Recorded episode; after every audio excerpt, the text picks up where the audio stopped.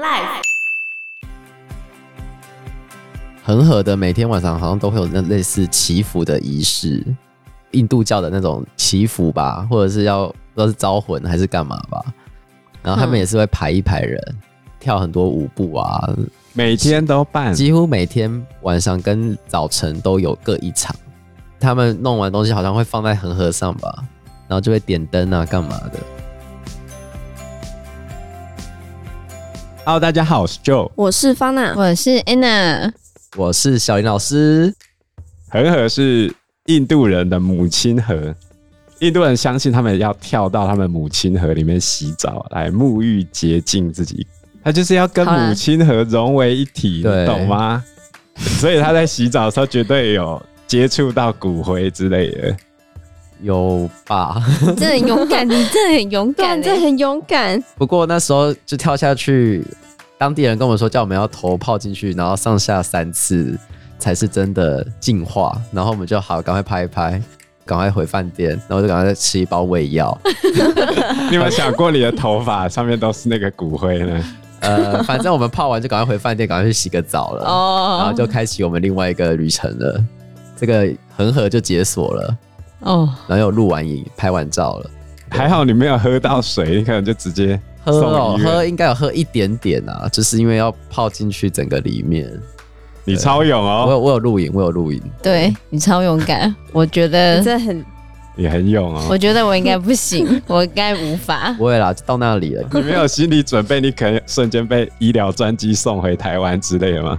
没有想那么多我，有太田胃散， 这不是胃散的问题吧？ 我就想说，我就带好胃散，想说好了，靠胃散撑一下，应该是还好。对，所以也没有任何事发生，你朋友也没怎么样也，没有怎样。也许前世是印度人，不是啊，不你干若不净吃了没病。免疫系统 OK，然后免疫力强的话，应该还好啊，对，其实还好啦。那八天在印度都过得还蛮正常的，那他们蚊虫什么的也很多吗？蚊虫好像还好哎、不太有蚊子。可是那时候不是暑假的时候去吗？对啊七月，暑假的时候去，对，可能那时候又有遇到下雨吧。哦那最崩溃的事情就是到瓦拉纳西，因为刚好一到那里就又在下雨，我们就坐嘟嘟车从机场到市区，然后就发现一件事情，就是地上也都在淹水。那地上淹水很可怕的事情就是里面是浑浊的水，然后甚至也都有牛屎在里面。哦，对对，那就是我跟学生讲的时候，说雨季的时候去，如果淹水的话，所有东西都会浮起来。对，所以那时候就走在牛屎水里面前往饭店这样子。那你去的时间是在八月啊，八月嘛？刚好就在雨季的时候，印度总共分成三季：凉季、热季、雨季。嗯一般来说，观光客都会选择在凉季去。对，但是因为我们在放暑假，也只能那个时候去。没有，你可以凉季啊，凉季是十一月到二月。你可以寒假的时寒假候去，寒假、我也想去印度玩，然后三到五月之间是热季，嗯六、到十月是雨季，所以刚好小林老师就撞正了这个雨季，对，所以应该蚊子会特别多吧？好像还好诶、没有特别。还是你平常都不太被蚊子咬？ 我觉 得是你这有可个能非捕蚊灯体质的讲的没有效。对啊，像我出去玩，我都觉得没什么蚊子啊。嗯还好啦，那时候没什么被咬。像我是捕蚊灯体质的，我就会感受非常之深刻，我才不相信你们的话。那这样八天总共花费是多少呢？我记得最贵的是机票，机票应该来回好像快要两万吧，因为那时候要找，好像也没找到什么联航，然后哦只嗯有在印度从新德里飞瓦拉纳西是坐联航，那个机票好像也不到一千块而已吧。国内线都很便宜啊，在国外的国内线都很便宜。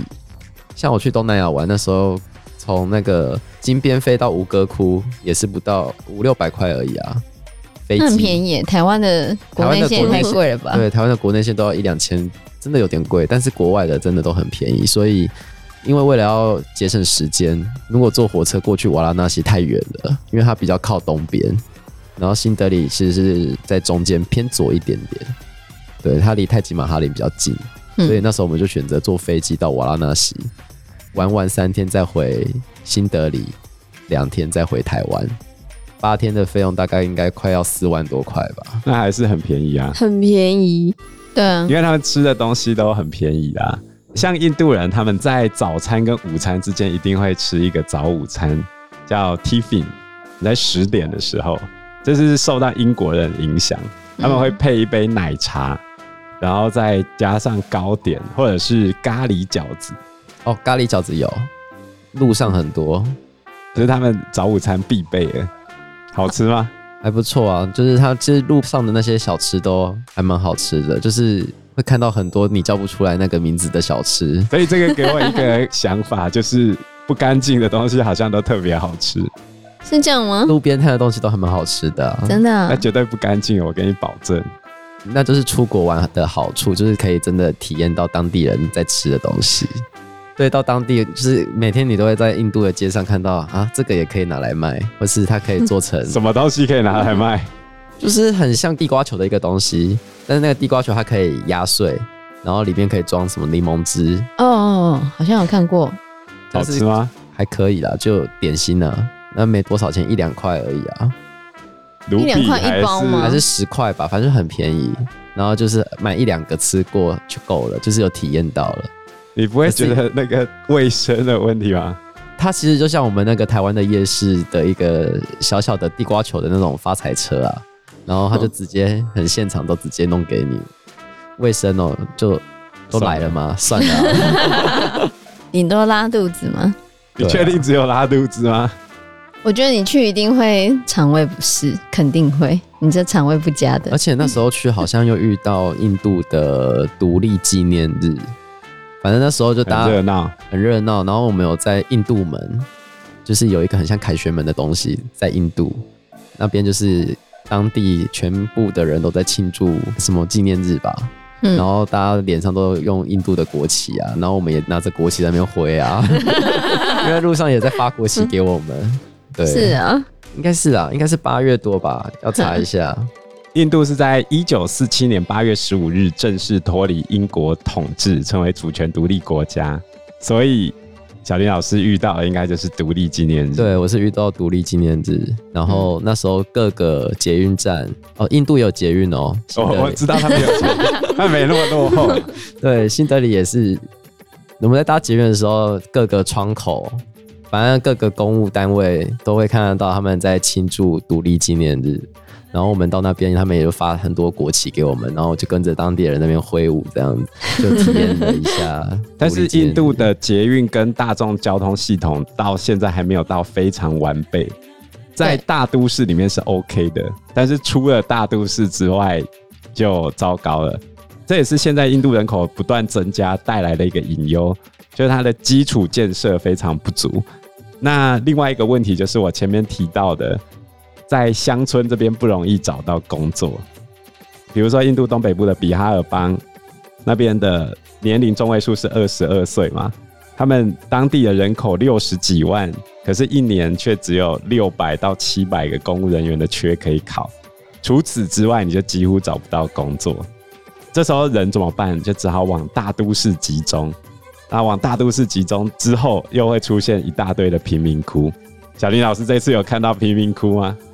嗯，贫民窟在瓦拉纳西比较看得到，我你因为们会走进去他吗？们不会走跑进去他们会啊像柬埔寨一样跑出来跟你他们道歉没有哎、其实，在印度可能刚好没遇到吧，没有像柬埔寨这么猖狂，会一直跑过来跟你要钱？要钱，在印度好像还好，不然他们怎么骗你钱都没有骗。我记得我没有被骗啊，好像还好。对，可能我看起来也没什么钱吧。要装的够穷就可以了。可能华人看起来比较没有钱，欧美人士也许就可是印度的第二个隐忧就是，印度的男女非常不平等。印度的女生假设没有考上公务人员的话，大多数都非常非常早就结婚了，甚至也有同婚的习俗也有出现。反映到观光旅游上，其实女生去印度自助相对的危险性就比较高了。哦，对，女生去应该很危险吧？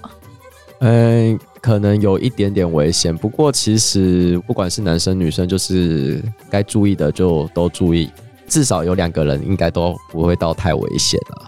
我们那时候在交通上，其实那边市区的交通都可以打 Uber，所以其实也还 OK。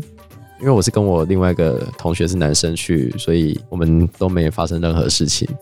你去因为上你挑男生啊，对啊你，去商店应该都是大部分男性比较多吗？哎、其实，在路上看到真的都是男生居多、哎，对啊，因为印度的女性正式就业率非常的低，大概不到百分之二十五，连我去买沙粒的店都是男生，因为他都是男们生卖给我沙粒的。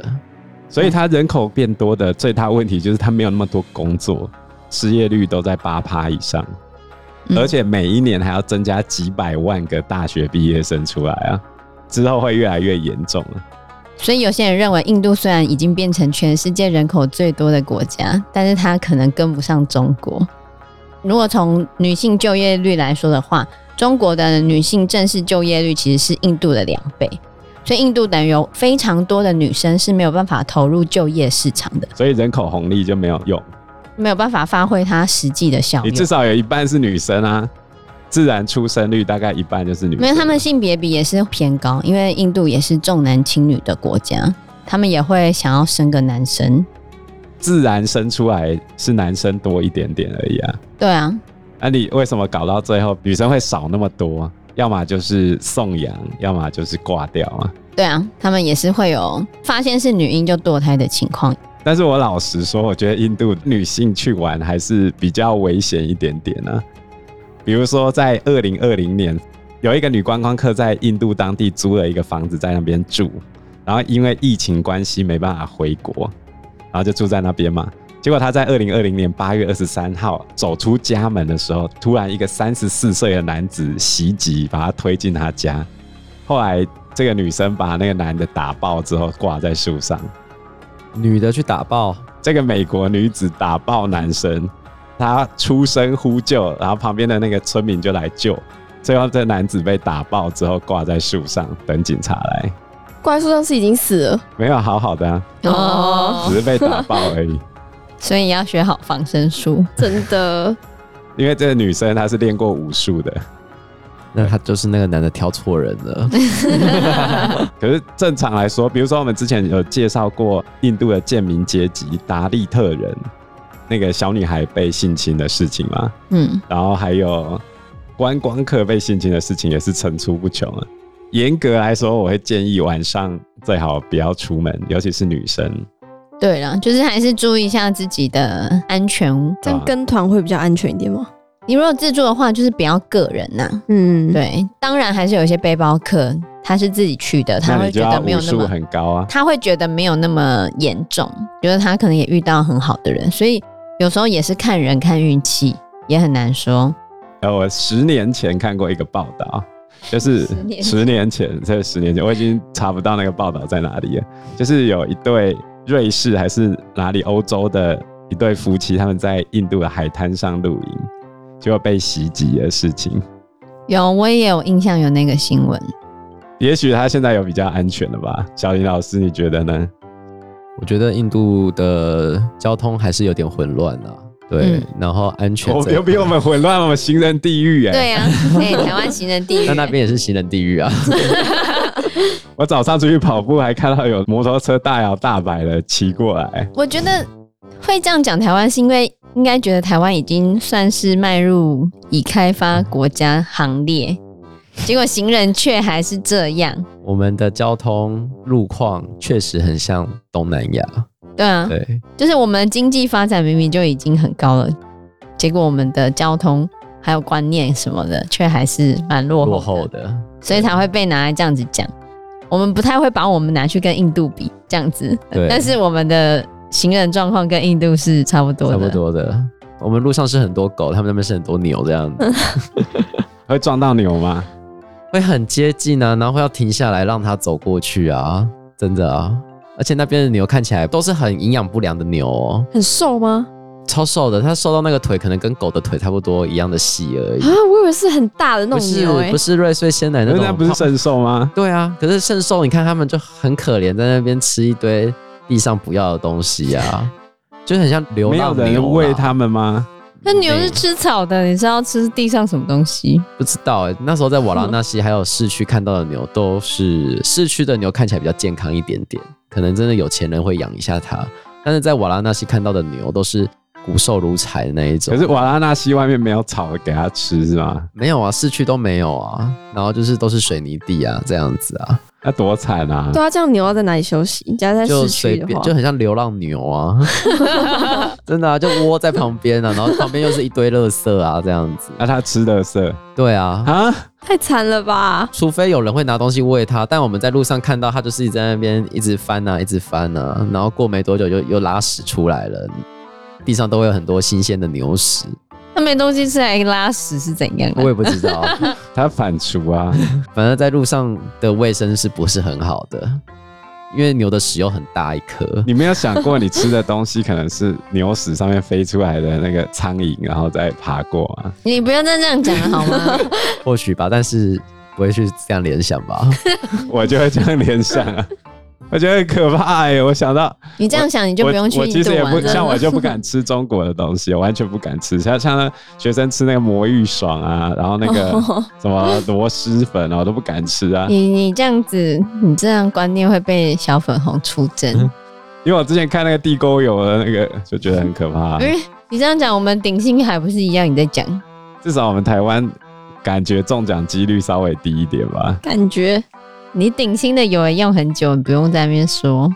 我家可没有用顶薪的油。至少我们很高科技，我们已经把它处理到你都感受不出来喽。话说回来，你晚上有出去吗？ 其实我后来回想起来，那边的晚上的娱乐比较少一点点、欸。因为晚上都看不到人啊了。你这你是说他们地狱太黑了吗？ 你是说他们太黑了吧？ 你们开始地狱梗喽，这样不行哦。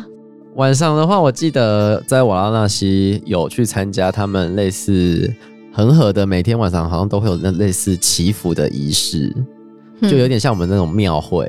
然后他们嗯也是会排一排人，跳很多舞步啊，印度教的那种祈福吧，或者是要不知道是招魂还是干嘛吧。每天都办，几乎每天晚上跟早晨都有各一场，观光客会去看观吗？光客会去看，然后就是他们弄完东西好像会放在恒河上吧，然后就会点灯啊，干嘛的？我真的觉得观光客胆子很大。假设那是那个招送魂吗送完对魂啊的，我也就整个呆着啊，对啊，然后就是跟着看啊，也许他们撒的那个灰就是 骨灰。就体验一下观光客嘛。你有没有想过，你在台湾，人家撒你骨灰在前面，你会怎样？生气啊，台湾就不会这样，你然后在讲印度我是跳进去人家的骨灰水这样子。对呀、反而是在新德里，我记得夜间的娱乐好像很少哎、包括连什么百货公司还是什么也很少去的样子，没什么印象。他们有百货公，啊，不 是，他们的百货公司，你有去吗？有啦，可是东西贵吗？好像你这次去没有像去柬埔寨一样大爆买，没有对哎、啊我发现没有哎、在印度好像买不了什么哎、不好买而。且不好买，而且我发现我买那个沙粒也是很贵的沙粒，它的东西太贵吗？呃，就是好像没有你想象中的便宜。比如说买一些名牌的话，好像没有到比较便 宜。这就是有一些学者认为印度没有办法走向制造大国的原因，因为他们其实最好的地方是他们的软体业，还有高科技产业，或者是服务业的部分。再来下来就是农业了，等于他们中间轻工业啊，或者是你刚刚讲代工衣服的那一种，其实是跟不上来的。对，它旁边就有孟加拉，跟孟加拉买啊。他又没去孟加拉，太远了，我是说印度人可以跟孟加拉买，或者你要说他们根本也还没有发展那个，而且很多厂商要去印度设厂的时候，会觉得印度很麻烦，因为他们就是相对起来蛮落后，他们有些基础建设不是很好，交通不方便，常常塞车，水质不够干净，然后地方邦的法规都不一样，你去这个邦跟你去另外一个邦，竟然会有完全不一样的法规，然后税法很奇怪。还有再来就是政府官员会贪污，你可能要塞多少钱，他才有办法让你在那边盖工厂或者是什么。但是他们有一个东西很便宜，就是药很便宜。他们有生产学名药的工厂，中国有一部电影叫《我不是药神》，嗯，还有略微提到这个问题。小林老师现在还没有吃药需求，不然你就可以在那边大量进货来。我好像也没在那边买过药，所以没有体验过这件事 情。哼，可惜了，你去跳恒河的时候就没有体验 到。我是认菌体真回就想起来，真的好像在印度没有爆买、欸，就是没有买到什么东西、欸，没什么东西适合买。没有什么东西适合买，也没有什么想买的。嗯就我好像感觉你去还好玩好像都觉得还好，印度还好。呃，就是会觉得是文化的感觉会比较多，嗯，对，反而是纪念品或是 shopping 的那些东西，不太是适合印度的行程。因为时间关系，我们这一集节目就到这边喽。有任何的建议都可以在留言区告诉我们，或者是直接在 Facebook 或者是 IG 留私讯我们，我们嗯，都会回应你哦。喜欢我们节目的话，欢迎按赞、订阅、加分享。如果喜欢我们今天的内容的话，也欢迎赞助我们一杯咖啡的钱，让我们可以走得更长更久。谢谢谢大大家谢谢大家，拜拜。拜拜拜拜。